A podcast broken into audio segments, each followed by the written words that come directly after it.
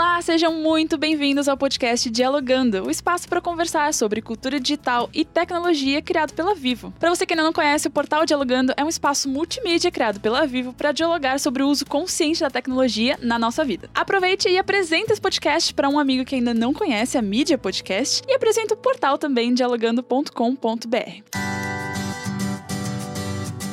Eu sou a Mel, estou aqui hoje com Rodrigo Nejmi. Rodrigo hoje está aqui para a gente falar sobre internet segura. Para você que está ouvindo e não conhece ainda a campanha, o mês de fevereiro inteiro é dedicado a essa campanha da internet segura, certo? Exatamente, Mel. E você é o diretor da SaferNet, é isso? Exatamente. Então Sou... conta para mim o que é a SaferNet. Vamos lá. Bom, é muito legal estar aqui mais uma vez participando dessas ações do, do Dialogando. E bom, a SaferNet Brasil, ela é uma ONG, uma associação sem fins lucrativos, criada em 2005, totalmente brasileira, apesar do, do nome nome. E a gente tem no DNA trabalhar com o digital, com a internet, mas com a missão de promover e defender direitos humanos no mundo digital. Então, como uma organização sem fins lucrativos, o que uhum. a gente uhum. tem feito é, é basicamente três grandes áreas de atuação para a galera que não conhece poder saber um pouquinho mais. A gente tem um canal de denúncia para as pessoas que presenciam situações de violência contra os direitos humanos na rede. Pode ser questão de racismo, homofobia, intolerância religiosa, violência contra mulheres. Esse tipo de conteúdo pode ser em rede social, página, blog, canais de vídeo. Você pode denunciar de forma anônima, a gente tem esse canal, a gente pode falar dele depois, que é o denuncie.org.br, e a gente opera ele em parceria com o Ministério Público Federal e outras autoridades no país que cuidam de crimes na internet. Além do canal de denúncia, a gente tem também outros dois grandes braços, e aí entra total conexão com o Dialogando, que é um canal de ajuda. Então, a galera que está passando por uma situação difícil na rede, tem um, vítima de cyberbullying, vítima de algum ataque, um pai, uma mãe, um familiar está preocupado com uma criança um adolescente que tem algum problema de uso da internet, pode entrar em tempo real no nosso chat ou no e-mail, se preferir, e receber ajuda de especialistas sobre violência na internet. E por fim, a gente tem também toda uma, uma área de atuação na parte de educação, de sensibilização, de conscientização, para sempre, mais do que combater crime, Mel, o nosso grande objetivo é inspirar as pessoas a usarem a internet de uma maneira mais crítica, mais responsável e também segura e saudável. Então, são muitas missões aí, mas a SafeNet basicamente faz esse trabalho já há 15 anos com essa missão do Direitos Humanos e Cidadania Digital na rede. E são missões super válidas, com certeza. É. E você falou do nome, por exemplo, Cifernet. É uma ONG brasileira, mas não é um nome em português. O nome em inglês facilita a parceria com ONGs internacionais, nesse caso, por exemplo, o Dia da Internet Segura não é só no Brasil, é um dia mundial, tem mais de 140 países. Então, a intenção quando a Cifernet foi criada foi isso, de tornar algo mundial, eu acredito, né? É, a gente tem uma atuação realmente muito voltada para o Brasil, mas a gente trabalha muito próximo de vários parceiros internacionais. A gente tem é, membro de algumas redes internacionais de canais de denúncia, redes internacionais de canais de ajuda e também projetos de educação, como é o Safer Internet Day, que é o Dia Mundial da Internet Segura. E como a própria dinâmica da internet lá atrás, quando a gente começou, né, ainda próprio internet, né, essas palavras, uhum. é, remetiam muito ao inglês, né, web. E sim, aí, sim. na ocasião, o nome foi em inglês, mas para quem está na dúvida, SaferNet é justamente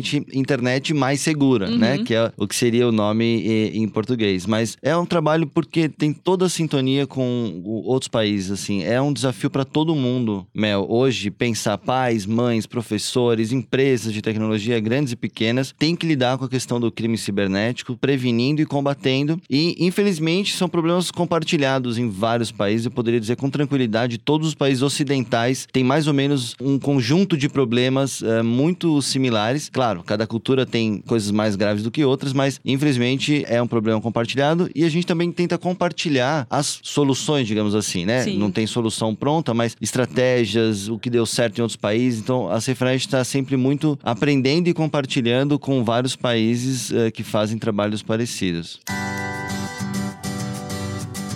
Então vamos entrar no dia da internet segura. Eu tava dando uma olhada nas campanhas anteriores da internet segura. Qual é o site para quem quiser dar uma olhadinha, Rodrigo? É muito simples, porque é o próprio dia da internet segura.org.br. Incrível. E o link tá lá no nosso post também para você quiser dar uma olhada. E eu vi que em 2019, né, então vou falar do ano passado, a campanha, o tema da campanha foi Juntos por uma internet mais positiva. Tivemos mais de 44 mil participantes em 63 cidades aqui do Brasil e foram feitas mais de 122 atividades. Então explica pra gente como é o o Dia da Internet Segura, qual é o objetivo, como a gente pode participar, o que significa o Dia da Internet Segura. Legal. É, então, o Dia da Internet Segura foi uma iniciativa criada inicialmente na Europa, em 2004, para reunir as organizações que naquela época na União Europeia faziam já trabalhos sobre educação para uso seguro da internet. Lá eles têm uma cultura um pouco diferente da nossa, que eles têm políticas públicas de 20 anos. Então, eles criaram uma estrutura lá em 2000 para, enquanto chegava a tecnologia na casa das pessoas, eles já implementaram uma política pública regional de proteção de crianças e dos usuários. Inclusive, dentro da, da União Europeia, eles compartilharam experiências, eles criaram esse dia, uhum. iniciou muito pequeno, eram primeiro cinco países, depois dez países, mas isso foi crescendo e em 2009 a SafeNet foi convidada a coordenar o dia no Brasil, né? A gente ficou muito feliz e desde 2009, então, a gente faz a mobilização Brasil e a ideia é muito simples, Mel. A ideia é que a gente use o dia, mas também o mês de fevereiro para fazer agenda em torno desse tema, né? Fazer uma discussão com as empresas, como a gente historicamente faz a Vivo, sempre criando coisas legais, outras empresas de tecnologia, mas também escolas que estão voltando às aulas, as famílias que podem em casa pautar esse tema. Então, a ideia do dia é mobilizar o máximo de instituições, de pessoas como possível, para fazerem suas próprias atividades. Então, como você falou, ano passado a gente teve mais de 60 eventos em vários lugares do Brasil. Então, quem está ouvindo agora essa nossa conversa no podcast e ainda está no mês de fevereiro até início de março, a gente dá uma brecha para pós-carnaval, pode fazer sua própria atividade. Você entra no site do dia da internet segura.org.br, você tem um guia de ação, sugestões de atividades, muito material legal. Tem vídeo, infográfico, tem cartilha de vários temas e você pode criar sua própria atividade, cadastrar no mapa e entrar no mapa mundial, dizendo: uhum. olha, eu fiz aqui, não interessa qual a cidade que você tá, você pode cadastrar lá no mapa e aparecer como: olha, temos aqui ações na minha cidade também em relação ao Dia Mundial da Internet Segura. E em paralelo a essas ações que as pessoas podem fazer, a SaferNet mobiliza parceiros para fazerem coisas também. Então, o Dialogando está fazendo muita Sim. coisa legal que trata do tema, especialmente em fevereiro. A gente tem também um evento central, digamos que é o dia mesmo, que em 2020 é 11 de fevereiro. Tem um evento bem legal. Quem tiver em São Paulo pode ir presencial. As inscrições estão abertas, é gratuito. Quem tiver fora de São Paulo pode ver o streaming ao vivo. A gente vai ter convidados internacionais, vai falar sobre eleições, vai falar sobre fake news e desinformação, vai falar sobre criptografia, que é um tema novo aí. Parece um palavrão, mas é um tema importante para todo mundo saber o que é. A gente vai falar sobre saúde e bem-estar na internet, um tema legal também. As pessoas que sofrem de ansiedade, depressão, têm algum tipo de uso problemático das redes. Então é uma pauta muito geral, mas sempre conectada com pensar um melhor uso da internet, né? De novo, em 2020, a gente pega o, o tema do Unidos por uma Internet mais positiva, porque o coração do Dia da Internet Segura não é um evento da SaferNet. A SaferNet coordena o evento, mas ele tem a parceria da Telefônica Vivo, ele tem a participação da Google, do Facebook, do Instagram, e é uma correalização da SaferNet com o CGI.br. Mas na verdade, nós fazemos, é, digamos assim, uma grande força-tarefa para mobilizar todos os que tiverem disponíveis. Então não é um dia da SaferNet, é um uhum. dia do tema. E já dou aqui um spoiler que a gente de novo vai conseguir é, iluminar o Cristo Redentor na semana do dia 11 Eu de fevereiro. Eu ia te perguntar quais são as surpresas é, para 2020. Já dei o um spoiler aqui que a gente vai ter o Cristo iluminado com as cores do dia para marcar a presença do Brasil é, e não só né, simbolicamente lá. E vamos fazer uma pequena intervenção lá em cima, naquela paisagem linda lá do Cristo Redentor, fechando a semana no dia 14 de fevereiro. Acho que já pode rolar um convite para o Dialogando e ver pessoalmente, Opa, hein?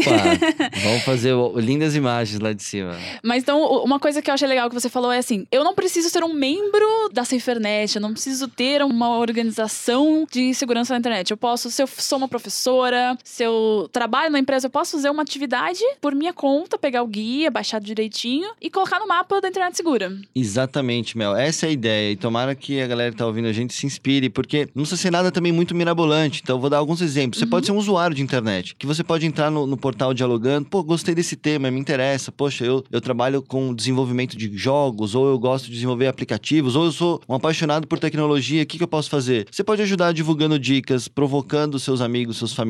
Se você estuda ou faz alguma faculdade, você pode fazer um pequeno seminário na sua faculdade com um grupo de interesse, seja qual for a área. Ó. Se é do direito, tem muita coisa para discutir direito digital. Sim. Psicologia tem muita coisa para pensar a questão do bem-estar. Se você trabalha com área médica ou de saúde, tem várias questões de saúde que você pode discutir. Então, você pode fazer desde mobilizações online nas suas próprias redes, compartilhando os materiais do, do Dia da Internet Segura, dos vários parceiros, além do Dialogando. Você pode criar como educador uma pequena roda de conversa com os alunos. Se você é um aluno de um grêmio, um jovem, você tem um grêmio, um CA, um DA, atua na representação estudantil, vamos pensar o que, que nós, como estudantes, podemos fazer para melhorar o ambiente de relacionamento digital da nossa comunidade acadêmica. Porque a gente sabe, né? Tem muita ataque, violência Sim. contra meninas, ataques homofóbicos e todo tipo de violência que acontece na faculdade, acontece na escola e também acontece, digamos, nos pátios digitais, né? Então você pode fazer a diferença dentro do seu universo. Quem quiser criar em cima dos materiais, tem o guia lá, mas você pode ser livre, né? A gente teve jovens fazendo coisas muito legais, por exemplo, como Cine Debate. A ah, galera em Manaus, no ano passado, um grupo de jovens criou, é, fizeram um cinema na praça com vários curtas que tratavam de uma maneira internet e depois de passar os vídeos, fizeram um grande debate sobre alguns temas que eram de interesse deles. Uma coisa super simples, super bacana, não é nada formal, não precisa ter evento, só palestra. Então, fica aí a dica para quem quiser inventar sua própria atividade também. Basta se inspirar num dos temas e cadastrar no mapa. A gente vai ficar muito feliz de mandar material, dar um apoio e, e de alguma maneira alimentar essa ideia ao longo do ano também, porque esse é o objetivo. Exato, é, não precisa se focar em fevereiro. A gente pode fazer isso. A gente deve, acho que, fazer isso ao longo do ano, né?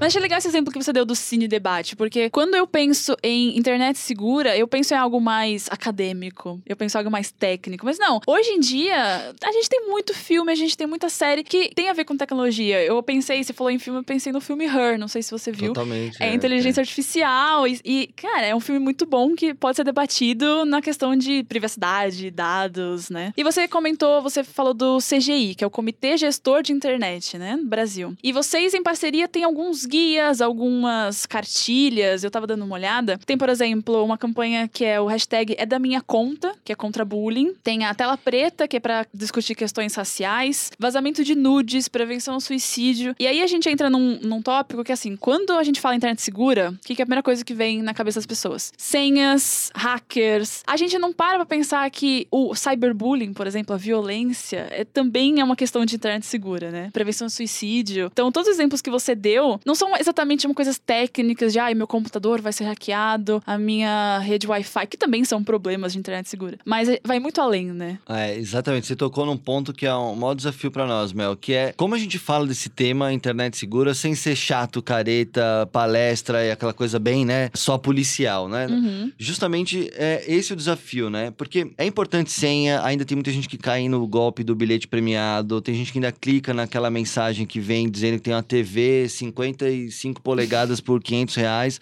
Sim. Ainda tem gente que cai nisso, é invadida, é atacada, e isso é um problema, de Sim. fato, de segurança. Mas, como você disse, é muito mais do que isso. Por isso que a gente tem usado até o termo mais do que internet segura, uma internet mais positiva, criar um ambiente de relações positivas, de comportamento positivo e também bem-estar. Você se sentir bem na rede. Uhum. Eu entrar na rede social, seja qual for o nome da rede do momento, me fazer bem aquelas horas que eu gasto ali. Eu não ter aquela sensação de, poxa, entrei, me senti mal, ou entrei e tô recebendo um monte de comentário ofensivo, as pessoas me atacando de graça. E a gente sabe que isso acontece também. Isso também é o foco do nosso interesse. Você falou das campanhas, né? É muito legal. O, o hashtag é da minha conta, uhum. a gente criou em parceria com o Unicef e com o Instagram. E, e foi muito legal porque a gente ouviu, para criar a campanha, ouviu adolescentes e jovens. O que, que para eles é importante, incomoda e o que, que poderia ser feito. E aí a gente foi criando coisas um pouco diferentes só do que palestra, do que cartilha. E eles foram sugerindo: olha, vamos criar coisas de repente para stories, né? Legal. Coisas práticas. O que, que eu faço se alguém me atacar numa rede social? E aí a gente foi criando de uma maneira infográfica e, e com animação conteúdos que foi idealizado no início pelos próprios adolescentes e jovens para ser uma coisa menos professoral, digamos sim, assim, né? E professores que nos ouvem também e pais, saber que isso não é desmerecer o trabalho do professor, ao contrário, a gente criou esse material para atender a demanda dos adolescentes, mas para que vocês, educadores e pais, possam usar esse material no diálogo com os mais novos. Né? Lembrando que, assim, quem trabalha com educação sabe, esse já é um tema difícil, né? Que Sim. tende a ser visto como algo muito careta ou muito técnico. E algumas pessoas acham que para falar com o jovem tem que falar a linguagem do jovem. O jovem, sabe, o adolescente odeia isso, né?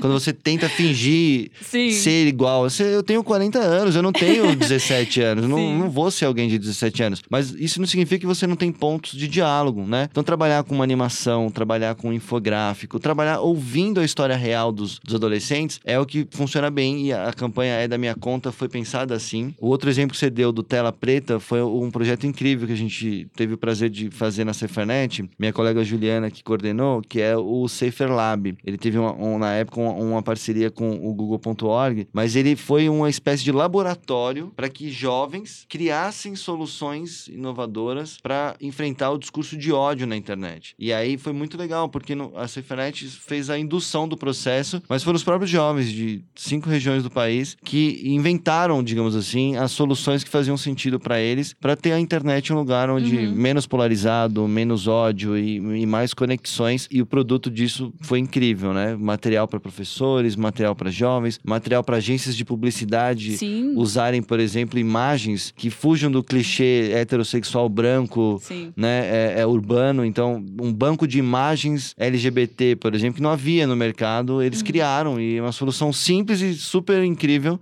que, é, que faz cada vez mais a internet um lugar mais acolhedor para a diversidade. É, acho que é interessante isso que você falou que hoje em dia a gente cria o que, o, o que a gente está sentindo necessidade. Então, por exemplo, tem um coletivo de jovens que sentiu a necessidade de ter mais representatividade, mais diversidade, foi lá e criou esse projeto. Eu acho que a gente está num período que a gente não espera mais, ah, vamos esperar que as autoridades ou que as empresas, que os governos criem algo. A gente vai lá e cria. A internet dá esse espaço, né? É isso que é a diferença, assim. A internet, às vezes, pode ser um lugar um pouco assustador e um pouco complicado de lidar, mas é isso, ela possibilita que um grupo de jovens crie um projeto super legal, que é ter um alcance inacreditável, às vezes com o poder de uma hashtag, né? Que pode ser compartilhado com todo mundo. E a gente falou bastante de crianças e adolescentes. Você sente que essas questões de internet segura, internet positiva, elas são mais fortes nessa faixa etária, com adolescentes, com crianças, ou adultos também estão se manifestando a favor e né, necessitando de uma internet mais positiva e mais segura? É, esse é um desafio também, porque a, a, a gente fala muito de criança e adolescente, primeiro porque é, são a criança, principalmente, é um público mais vulnerável e também um dos que usam com maior intensidade internet no Brasil. A gente está falando hoje de 86% das crianças de 9 a 17 anos usam a internet no Brasil. Tem mais criança conectada à internet do que criança com água potável, saneamento e banheiro nas uhum. casas brasileiras. Isso é um dado ah, muito brasileiro, né? Então Sim. são contrastes, desafios que a gente tem e muitas delas não têm sequer nenhum tipo de oportunidade de conhecer a internet de uma maneira mediada pela família ou às vezes até pela escola. Então elas estão mais vulneráveis nesse sentido, mas sem dúvida nenhuma é um tema que urgente para adultos. Por exemplo, há um, uma carência de material e a gente tem coisas novas surgindo bacanas nesse ponto, para por exemplo as pessoas de mais 60 anos que estão super online cada vez mais e também não tiveram a oportunidade uhum. de aprender com ninguém e estão muito vulneráveis porque elas têm cartão de crédito. Então elas também estão vulneráveis não só financeiramente, mas também sobre ataque. Então é um tema que é muito muito importante para todo mundo que usa a internet. E Independente é uma coisa... da idade, né? É, exatamente. E, e não é uma coisa que tem, assim, eu aprendi, pronto, acabou. Porque a própria internet é muito dinâmica, né? Sim. né? Cada hora tem coisas novas. Você mencionou os filmes com inteligência artificial. A gente tem cada vez mais aparelhos novos e seja qual for o nome do novo aparelho, a gente vai ter que olhar para ele com também algum cuidado de proteção de senha, proteção de contra-invasão, mas principalmente pensar que tipo de relação a gente está estabelecendo com esse aparelho, individualmente, mas também coletivo, né? Um exemplo recente, por exemplo, assistentes pessoais, né? Sim, é um tema legal, a gente já tratou também. aqui no, no, no, outros podcasts de forma mais geral, mas ah, tem várias pesquisas mostrando, as pessoas estão passando a se comportar de uma maneira violenta com, com os assistentes pessoais, que não à toa tem majoritariamente vozes femininas e todo um estereótipo associado à voz feminina e que usuários fazem, inclusive, assédio sexual a, aos assistentes pessoais, ou seja, né, as pessoas passam a se comportar de uma maneira muito imperativa, pedindo, ordenando ao assistente pessoal e crianças que aprendem a lidar assim passam a reproduzir essa linguagem imperativa com, com os amigos, com os colegas, com os funcionários que trabalham na escola ou em casa. Ou seja, é isso que nos interessa também. Não é só a questão técnica da segurança, mas que tipo de consciência, que tipo de crítica e de cuidado a gente está estabelecendo na relação com as tecnologias. E aí não interessa o nome. Hoje tem rede social, tá chegando a internet das coisas, mas esse é um desafio constante uhum. para a gente pensar que tipo de relação eu estabeleço com esses aparelhos e com esses serviços e que tipo de relação social social isso está produzindo? Eu estou produzindo coisas boas para outras pessoas, eu estou incentivando, estou inspirando, eu estou de alguma maneira positivando as minhas relações ou está me deixando para baixo e eu estou deixando outras pessoas também para baixo? Isso também é segurança, isso também é pauta do dia da internet segura. A gente vai fazer uma matéria esse mês aqui no Dialogando sobre Smart TVs, que também hum. podem ser hackeadas. Eu nunca tinha parado para pensar nisso até produzir a matéria, que realmente hum. tem TVs que tem câmera, tem microfone, você coloca seus dados no aplicativo. Os próprios assistentes pessoais têm todos os seus dados ali, você pode fazer compras com eles. E aí eu te perguntar, no ponto que a gente tá agora, em 2020, já começam a perceber que já existem novas demandas, vão precisar novas campanhas, novas é, abordagens, e se algumas das campanhas feitas nesses 15 anos já tiveram um resultado tão efetivo que deixaram deixaram de ser feitas ou não? Nesses 15 anos o trabalho é constante. Então, a gente avançou bastante, mas infelizmente os temas que a gente começou há 15 anos atrás, infelizmente ainda muitos deles permanecem na pauta. A gente avançou muito, por exemplo, com a questão da pornografia infantil, que não havia legislação, não havia autoridades atuando de forma sistemática, e agora isso avançou muito. A proteção contra a violência sexual na internet, a gente avançou muito, mas infelizmente é um tema que permanece, Sim. porque as crianças continuam sendo atacadas por jogos, por outros aplicativos que não existiam naquela época e agora passam a ser usados também pelos agressores sexuais. Mas teve muito avanço. Infelizmente, temas muito antigos, como o cyberbullying, por exemplo, que é uma coisa bem antiga, uhum. mas ele voltou com tudo, porque especialmente no Brasil, né, a gente tem vivido essa polarização, esse clima de ódio, de intolerância, que meninos e meninas muito jovens estão reproduzindo esse ódio que estão aí nos comentários dos jornais, que estão às vezes até na voz de agentes públicos que deveriam zelar pelos direitos humanos, estão violando direitos humanos. Isso isso se reproduz depois na, na escola e na, na, interação digital. Meninos de 9, 10 anos achando normal praticar racismo, achando normal excluir socialmente alguém por questão da, da religião, ou achando normal humilhar ou até agredir fisicamente alguém que tem uma orientação sexual diferente. É assustador ver isso sendo feito por meninos e meninas de 9 anos, achando que é normal. Então, Sim. isso retoma todo um trabalho que a gente pode nem usar a palavra cyberbullying, mas é tolerância, respeito à diversidade também na internet. E saber que também na internet é crime. Porque apesar dessa galera usar desde muito cedo a internet, eles estão banalizando a internet como um espaço do vale tudo. Não uhum. recupera lá a mensagem de 15 anos atrás, olha, a internet não é terra sem lei, enfim. Esse é para dizer que infelizmente a gente tem que recuperar essas campanhas mais antigas. E quem tá nos ouvindo e acompanha essa pauta sabe que alguns já estão cansados de ouvir cyberbullying, é violência né? sexual, é, é sexting, compartilhamento de nudes, são coisas que permanecem. Mas sim, a gente tem novos temas. Você tocou num dos mais importantes, que é a questão dos assistentes pessoais, internet das coisas. E eu destacaria, por exemplo, além da TV, os brinquedos conectados. Mas tem vários bonequinhos, formato de bicho ou de pessoa, aqueles de plástico, continuam tendo roupinhas bonitinhas que você troca, pode fazer a própria, a própria roupinha da boneca, mas elas vêm também com câmeras, microfones e conectadas à internet, também conectadas a, a máquinas de aprendizagem de máquina, né? Uhum. Inteligência artificial. Uma espécie de customização da inteligência artificial no brinquedo para cada criança e o brinquedo vai criando uma espécie de personalidade única, Sim. né? Personalidade é uma palavra forte, mas ele vai criando, customizando a interação da inteligência artificial do brinquedo com a própria criança. E você tem vários desafios. Tem vulnerabilidade de a, a brinquedo ser invadido. Uhum. Você tem a, a, imagine uma família que alguém invade a boneca, a boneca tá fazendo a escuta e filmando a casa inteira, a viagem Sim. da família, a conversa dos pais. De repente, os pais estão numa videoconferência na, em home office office e falando uma coisa importante da empresa, a bonequinha tá ouvindo. tá ouvindo e alguém pode hackear a boneca do filho de uma pessoa que tem interesse comercial, por exemplo. Mas também a criança pode ser é, aliciada pelo boneco, né? O boneco pode conversar, alguém pode invadir e conversar com a criança via boneca. Mas você tem coisas mais indiretas, como por exemplo, qual é o viés e qual é o modelo de beleza que aquela boneca tem para pensar uma conversa qualquer sobre roupa com a criança? Uhum. Qual é o modelo de diversidade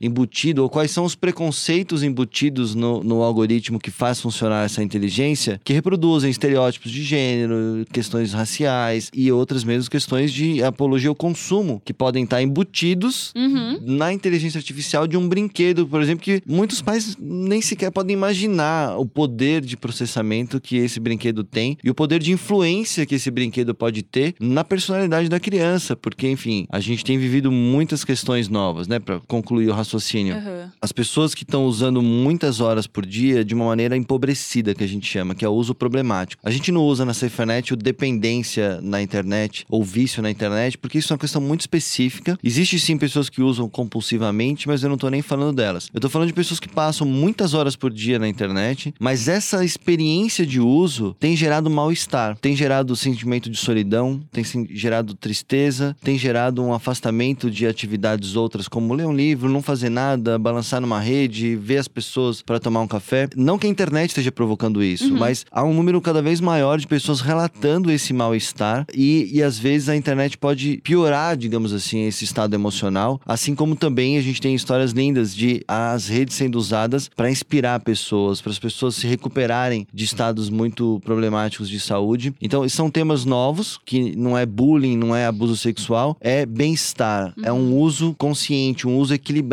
um uso saudável, um uso positivo, né? Sim. Um outro tema que parece longe, mas tem tudo a ver com, com essa discussão, também adultos, é essa espécie de tirania da felicidade, né? Que a gente vive na superexposição na rede. É muito legal né, compartilhar, trocar, mas muitas pessoas têm relatado, né? Um mal-estar, dizem, poxa, minha vida parece tão inútil, minha vida parece tão sem graça uhum. diante da felicidade dos outros que eu vejo. Ainda que todo mundo saiba que tem um exagero, digamos assim, né? Na edição, na escolha dos momentos, mas às vezes a gente ignora o que a gente sabe, né? Mas assim, a gente tá vendo só um pedacinho, a ponta do iceberg, né? A gente tá vendo um, nem um trailer, menos do que um trailer, né? A gente tá vendo uma, um recorte de uma foto de um filme longa-metragem, uhum. que é a vida de cada um de nós, mas isso tem gerado mal-estar né? Isso tem gerado problemas de saúde, sem falar na questão do, do, do suicídio, que é mais sério, mas também é, é, é uma questão nova, né? Que envolve o uso consciente, o uso crítico e não só a questão de segurança. É, eu tenho dois exemplos que eu pensei enquanto você estava falando agora. Um é o burnout, que é um Sim. termo que a gente tem ouvido recentemente, que tem a ver também com tecnologia, com trabalho. Então você está muito sobrecarregado e você continua acessando, como você falou, de forma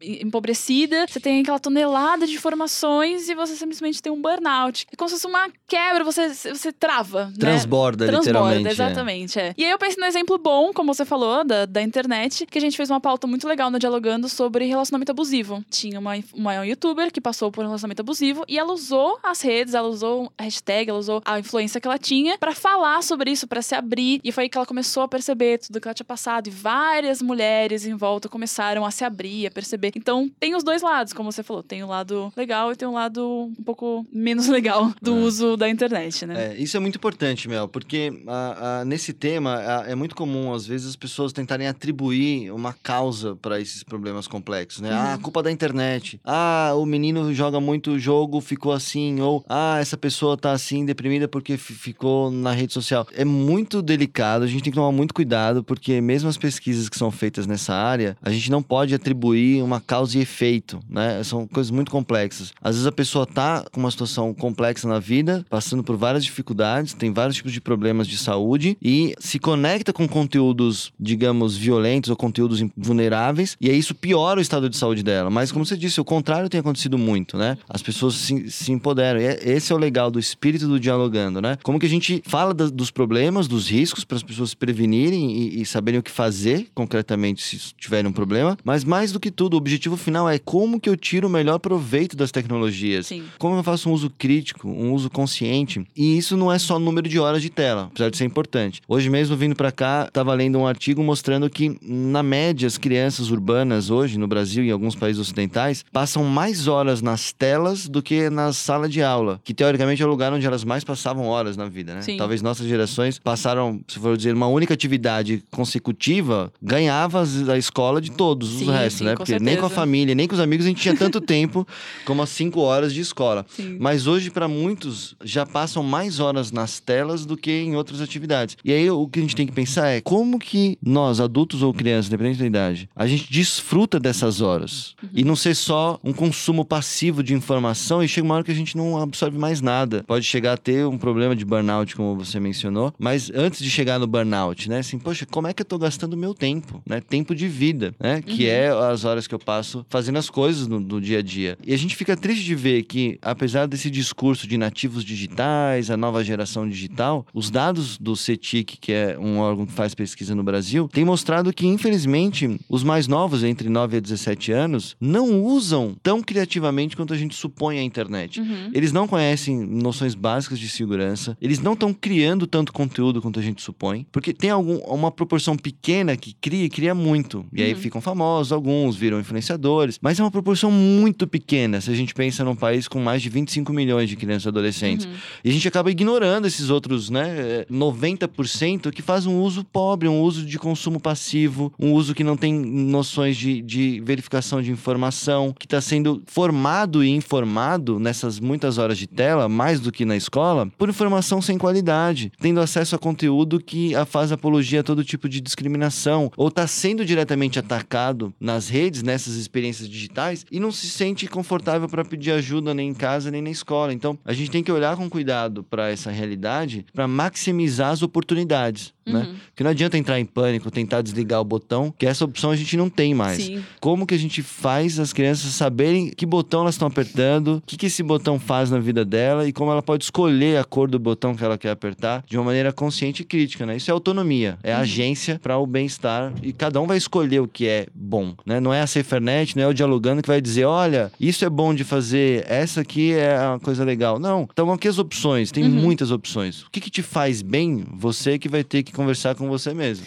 É, porque como você disse, é, eu imagino que você tenha lido esse artigo online, vindo para cá. Sim. Então, assim, isso tá na internet, é um conteúdo que tá na internet. Esse podcast tá na internet, o Dialogando é um portal que tá na internet, a Cifernet também tem guias. Então, assim, tudo está na internet hoje em dia. Acho que dificilmente algo está fora. A gente tem livros físicos, por exemplo, mas eles são transformados em audiobooks, em e-books. Então, tudo tá online, todo o conteúdo que a gente produz hoje em dia tá online. É só a gente saber também escolher. Claro que tem os nossos momentos de entretenimento, de descanso online também, você pode ver um vídeo engraçado, mas é isso. Tem, existem artigos, existem pesquisas, existem podcasts educadores, então não é questão de saia da internet. Né? Claro. Tudo claro. tá na internet, mas vamos saber escolher o que, o que vê, né? Exato. Tem uma coisa que a gente tem trabalhado e tem parceiros também aqui no Brasil, né? A própria Sociedade Brasileira de Pediatria, outros colegas da área de saúde. Eu, como psicólogo, também me sinto confortável para falar um pouco disso, que é importante falar, né? E no Dialogando já tratamos disso também. Porque tem questões sérias aí. É importante sim lembrar as pessoas de terem pausas, né? Para você aproveitar sim. melhor o digital, é bom desconectar, uhum. ficar um tempo fora, dosar as horas, não à toa, né? A gente já tem lá publicações no Dialogando para quem tiver interesse saber como é que faz, mas as próprias plataformas criaram o controle de tempo de uso para você ter ferramentas de administrar, olha, eu tô estudando, vou fazer o ENEM, vou ter uma semana de provas na faculdade, ou tô me candidatando a uma pós-graduação, ou eu tô me candidatando a uma vaga nova de um concurso, eu preciso estudar. E a gente sabe que distrai. Sim. E às vezes a gente quer mesmo ver aquela série e acaba se distraindo assistindo três episódios. Pô, não, vou dosar, vou assistir aqui, ó. Vou me disciplinar, olha, vou curtir aqui uma série durante uma hora e uhum. depois dessa uma hora vou dar um alerta, despertar que não, vou voltar para os estudos. Então, a gente ter mais capacidade de administrar bem esse tempo de tela, mas também ficar off, né? Uhum. Ó, coisas que alguns estudos estão mostrando que de fato é um problema. A gente dormir com o celular na, na cama. Isso tem prejudicado o sono. Porque mesmo que você não acorde durante a madrugada, se você fica até o último minuto da noite uhum. vendo as coisas, quem nunca, né? Sim. Quem não faz, né? Eu estou aqui me sentindo mas, representada. É, mas a gente tem que dosar isso, porque alguns estudos estão mostrando que, mesmo se você não acorde de madrugada, acordar de madrugada para ver é péssimo. É, mesmo sim. que você vá na ida ao banheiro e volte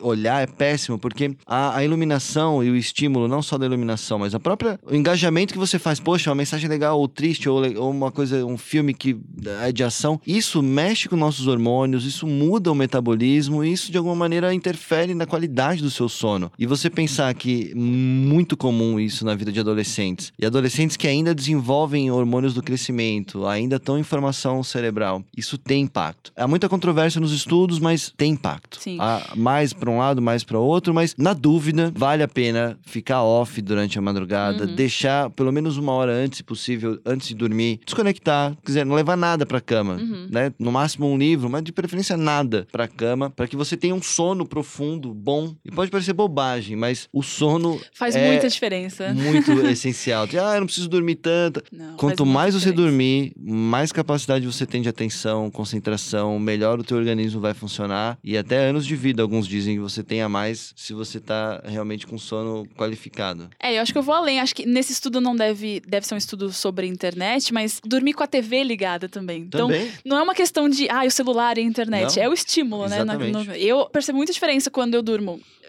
com a TV ligada, com o celular por perto, ou quando eu leio um livro e, e durmo, ou não, não, não faço nada e só durmo. Assim, é muito diferente. Meu sono tem a, a qualidade realmente diferente. Então, isso não é questão só, ah, o celular e a internet é malvada. É Claro. Desde a da época da TV a gente tem isso, então é um estímulo, né? Saber Exatamente. parar. E é muito difícil, eu vou falar por mim. É- Sim. Pra mim é muito difícil pausar. Não, agora uma hora eu não vou fazer nada e vou dormir. Não, eu quero terminar de assistir aquela Uhum. série. Aí eu durmo no sofá, às vezes. Aí eu tenho vários pesadelos com a série. Então, realmente é um, é um exercício diário, né? É, e isso que você falou é, é- é engraçado, né? E quem tá ouvindo deve sentir a mesma sensação, né? Assim, a gente tem muita dificuldade hoje em não fazer nada. Sim. A gente se sente devendo, a gente podia tá, podia tá fazendo aquilo, podia estar fazendo isso. Mesmo que seja de lazer, a gente se sente em débito com a gente mesmo, Sim. com a série, com o filme. Série atrasada, com- por exemplo. É que- É um- um- uma questão, né? Como é que eu tô com, em atraso numa questão de lazer, né? É, ah, eu tô com várias isso- séries atrasadas. Eu tenho esse pensamento. Fica a reflexão aí pra pra nós todos. Eu também Sim. me incluo nessa, nessa discussão, assim, como a gente hoje tem dificuldade em não fazer nada, mas como faz bem não fazer nada e, até um exercício psicológico de você ter, não obrigatoriamente meditar, pra quem medita muito melhor, né? Ter um exercício de controlar a respiração, de, de ter um resfriamento, de assim, um refrescar a sua mente de uma maneira com um momento de pausa, mas é importante ter essa capacidade de ficar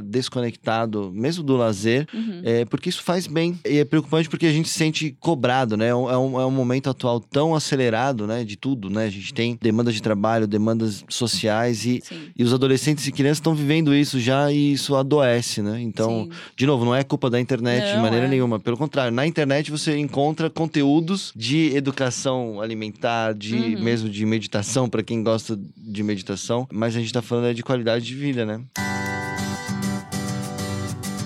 E aí, uma coisa que a gente falou lá no começo que eu achei muito importante aqui pra gente começar a finalizar é sobre as denúncias. Então, eu vi algo, eu vi um, uma- um comentário homofóbico, racista, cyberbullying. O que, que eu faço? Como eu faço pra denunciar? O que, que eu preciso? Eu preciso tirar prints, fotos, imagens? O que, que eu preciso fazer? É, então, é, para cada tipo de violência tem um, um procedimento, mas em todos eles vale a pena você, mais do que tirar o print, você guardar o endereço da página. Hum, Aqui vale só diferenciar, porque como a gente está vivendo uma época de muitos aplicativos de mensagem, aham. para aplicativos de mensagem é diferente, tá? Mas páginas de internet, rede social, vídeos, blogs, qualquer conteúdo que esteja na web, mesmo que você use por um aplicativo, mas que ele tenha lá o www. alguma coisa, ou que tenha algum link para compartilhar, você pode, primeiro de tudo, salvar esse link, esse endereço da página, da publicação. Se for um comentário numa rede social, ele também tem o seu próprio link do comentário Sim. quando você clica lá em cima. Então, salvar esse endereço é mais importante de tudo. Com ele, você pode denunciar se for um crime contra os direitos humanos, racismo, homofobia, intolerância religiosa, violência contra mulheres ou violência sexual contra crianças. Você pode denunciar no site da Cefnet de forma anônima. Uhum. Basta copiar esse endereço no formulário denuncie.org.br que você faz o registro, recebe um protocolo que você pode acompanhar depois o que aconteceu com aquela página, porque essa base de dados Cefanet envia imediatamente para o Ministério Público Federal, que tem acesso a essa base e é quem vai julgar lá para dizer, olha, de fato é um- uma violência ou não. Se for um conteúdo de cyberbullying que não seja exatamente um racismo ou homofobia, a pessoa que foi vítima ou os pais responsáveis, porque só um parênteses, a gente considera cyberbullying para menores de 18 anos. Ok. Porque para maiores de 18 anos seria o crime de calúnia, de difamação, de injúria, às vezes ameaça. E esses crimes previstos em lei são crimes, já tem nome, não precisa chamar de bullying.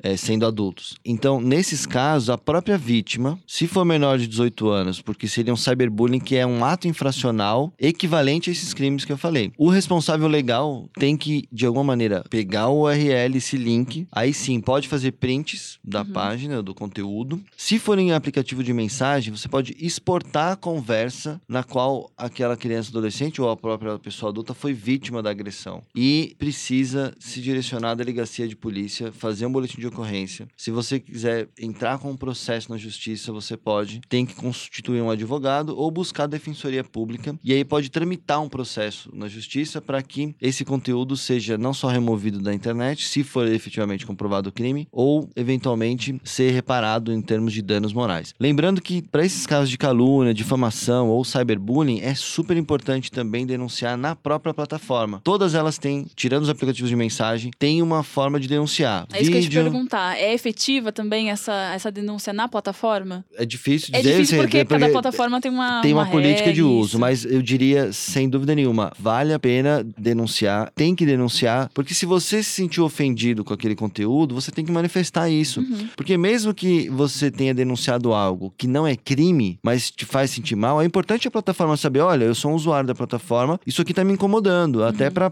plataforma melhorar. Mas a, cada plataforma tem suas políticas de, de comunidades, de regras de uso. E se você for ler, ninguém lê, né? Aquela que a gente pula aí. Sim. Mas tem coisas boas lá, né? Dizendo que não aceita discriminação de nenhum tipo. Algumas são mais rigorosas com conteúdos de nudez, ou de assédio, ou de questões religiosas. Então, mesmo que não seja crime, muitas vezes aquilo que te incomodou tá ferindo a política de, de uso daquela plataforma, e aí a plataforma vai remover. E agora as plataformas mais usadas no Brasil, como o Facebook, Instagram eh, e Twitter também, eles têm uma ferramenta que você pode denunciar e, e agora estão aperfeiçoando como você pode acompanhar essa denúncia. Olha, o que, que aconteceu? Não aconteceu nada? E te dar um feedback, dizer, olha, não removemos por isso, removemos por isso. Isso é importante, uhum. Mel, porque a gente às vezes tem aquela sensação, né? Quem sou eu diante dessas grandes empresas? Eu sou só um grãozinho de areia na praia. Mas não, porque Sim. cada um de nós como usuários é o que sustenta essas plataformas, né? Uhum. Não só a questão dos dados pessoais, que a gente já tratou em outros vídeos, mas e outros podcasts, mas a questão de que a gente faz a comunidade digital. Então, se eu incomodei, você incomodou, outras pessoas incomodaram, isso é um sinal de que tem alguma coisa ali que não está fazendo bem para as uhum. pessoas e as plataformas precisam saber disso, né? E claro, nos casos que são mais graves, elas têm o dever de também encaminhar para as polícias dos países. E isso acontece no Brasil também. Então, resumindo, denuncie no denuncie.org.br se for violações de direitos humanos. Você nem precisa saber quem é a vítima, viu um conteúdo lá, mas se for uma coisa pessoal, é importante também delegacia de polícia e sempre, sempre denunciar nas próprias plataformas para que você tenha uh, condições de usar. Existe um limite de tempo, por exemplo, se eu vi algo que aconteceu dois meses atrás, eu ainda posso denunciar ou precisa ter acontecido na hora? Não, o, o limite é o conteúdo estar tá disponível na plataforma para uhum. você denunciar, seja para a Cefanet ou para a própria plataforma. Porque por isso que eu disse, sem o link, sem o endereço uhum. ou sem, sem você no ato que viu aquele conteúdo denunciar na plataforma, a plataforma nem ninguém tem como saber. Ah, eu vi um post na página que tinha o um nome tal, mas, mas esse foi nome excluído, né? Você não tem como recuperar. Uhum. Então,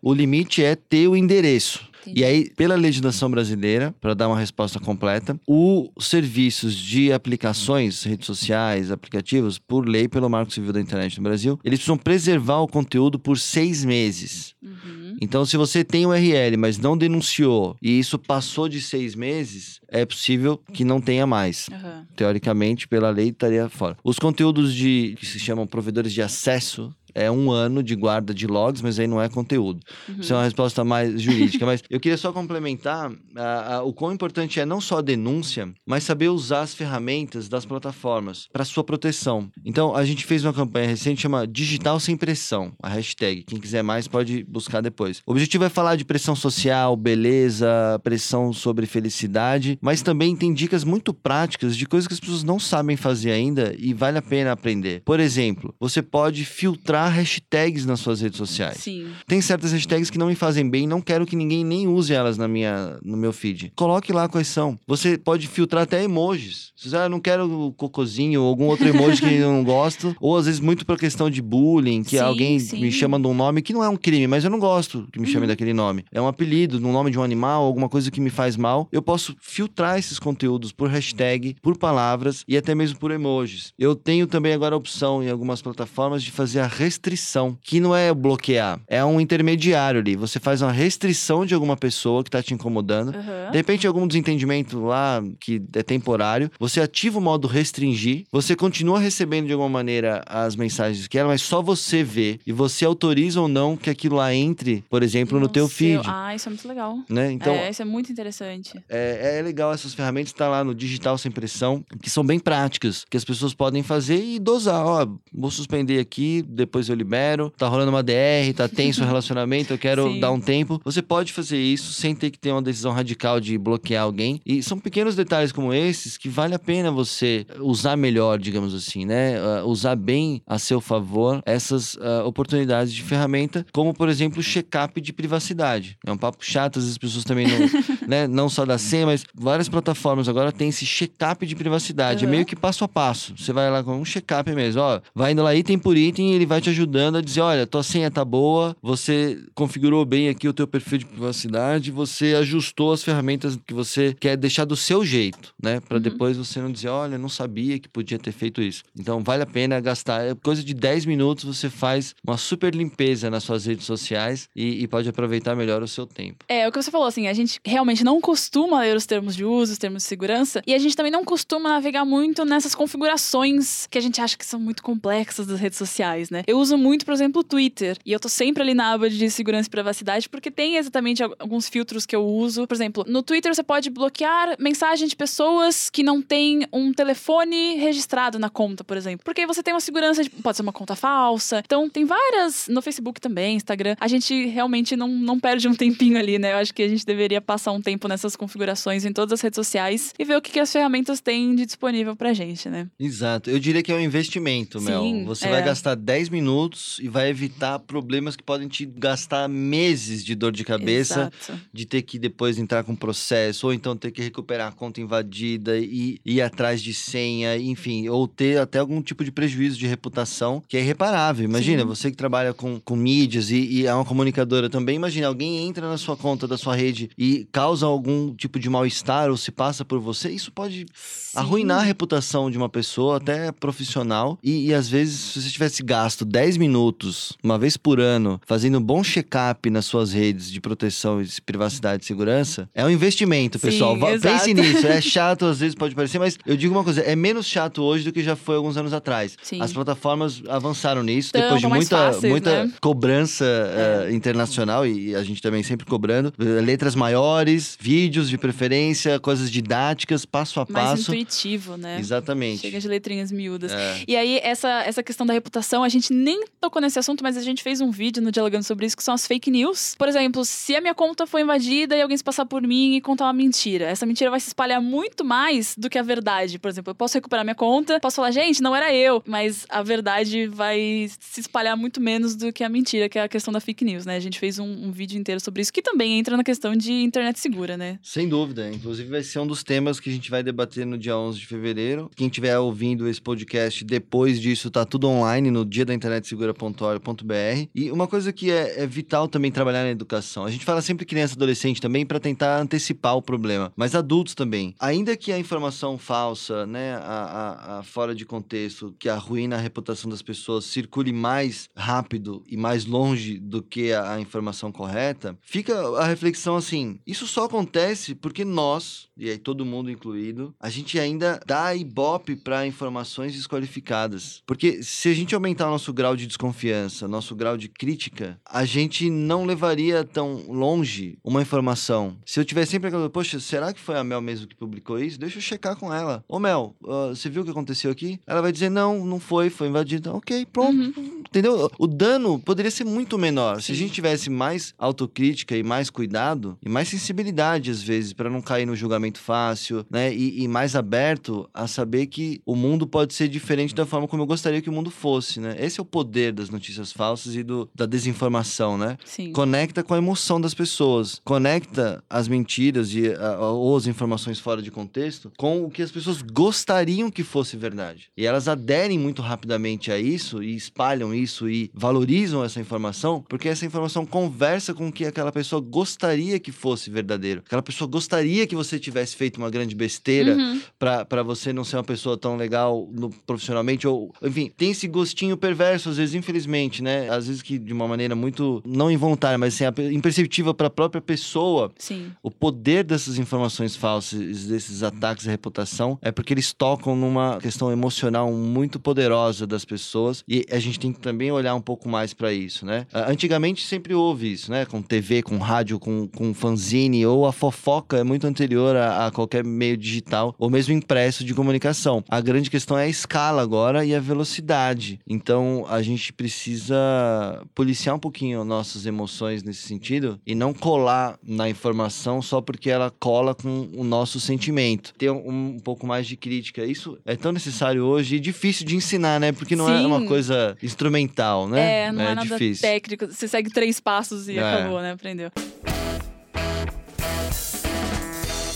Eu acho que depois de tudo que a gente conversou aqui, realmente a, o conceito de internet positiva uhum. faz muito mais sentido dentro de internet segura, né? Porque eu acho que é isso. Se você tá ouvindo esse podcast no dia da publicação, ainda dá tempo de se inscrever no dia da internet segura, o link tá no post. Fala pra gente o que, que vai ter nesse dia. É um dia inteiro, vão ter palestras, vão ter workshops. Legal. A gente então tem no em torno do dia, da semana e no mês de fevereiro, as pessoas podendo, ainda dá tempo para você cadastrar sua atividade, mesmo no mês de fevereiro, ou mesmo que tenha passado um pouquinho, ainda até março a gente coloca no mapa. Mas no dia 11 a gente vai ter um conjunto de quatro painéis muito legais. Tem convidados internacionais. A gente vai discutir bem-estar e saúde no, no mundo digital. A gente vai discutir a questão da segurança, criptografia e eleições. A gente vai discutir também educação digital, cidadania digital. E também a gente vai ter algumas atividades de, de workshops, mas alguns mais fechados. Mas no dia 11 é aberto para quem quiser. Tem poucas vagas, mas quem chegar primeiro se inscreve. Tá aí o link da inscrição no, no site site, mas para todo mundo o streaming é, em tempo real é, e depois fica também o arquivo do, dos painéis todos. E para quem tá curioso, antes do dia 11, você pode entrar no site, tem todas as edições anteriores, os vídeos completos com vários temas que já foram tratados. O Dialogando sempre presente lá, também apresentando Sim. as novidades. E a gente tem, então, dia 14 vai ter um evento no Cristo Redentor, quem estiver no Rio ou passeando lá pelo Cristo Redentor, provavelmente no dia 14, sexta pela manhã, pode passar por lá e tirar uma foto com o Cristo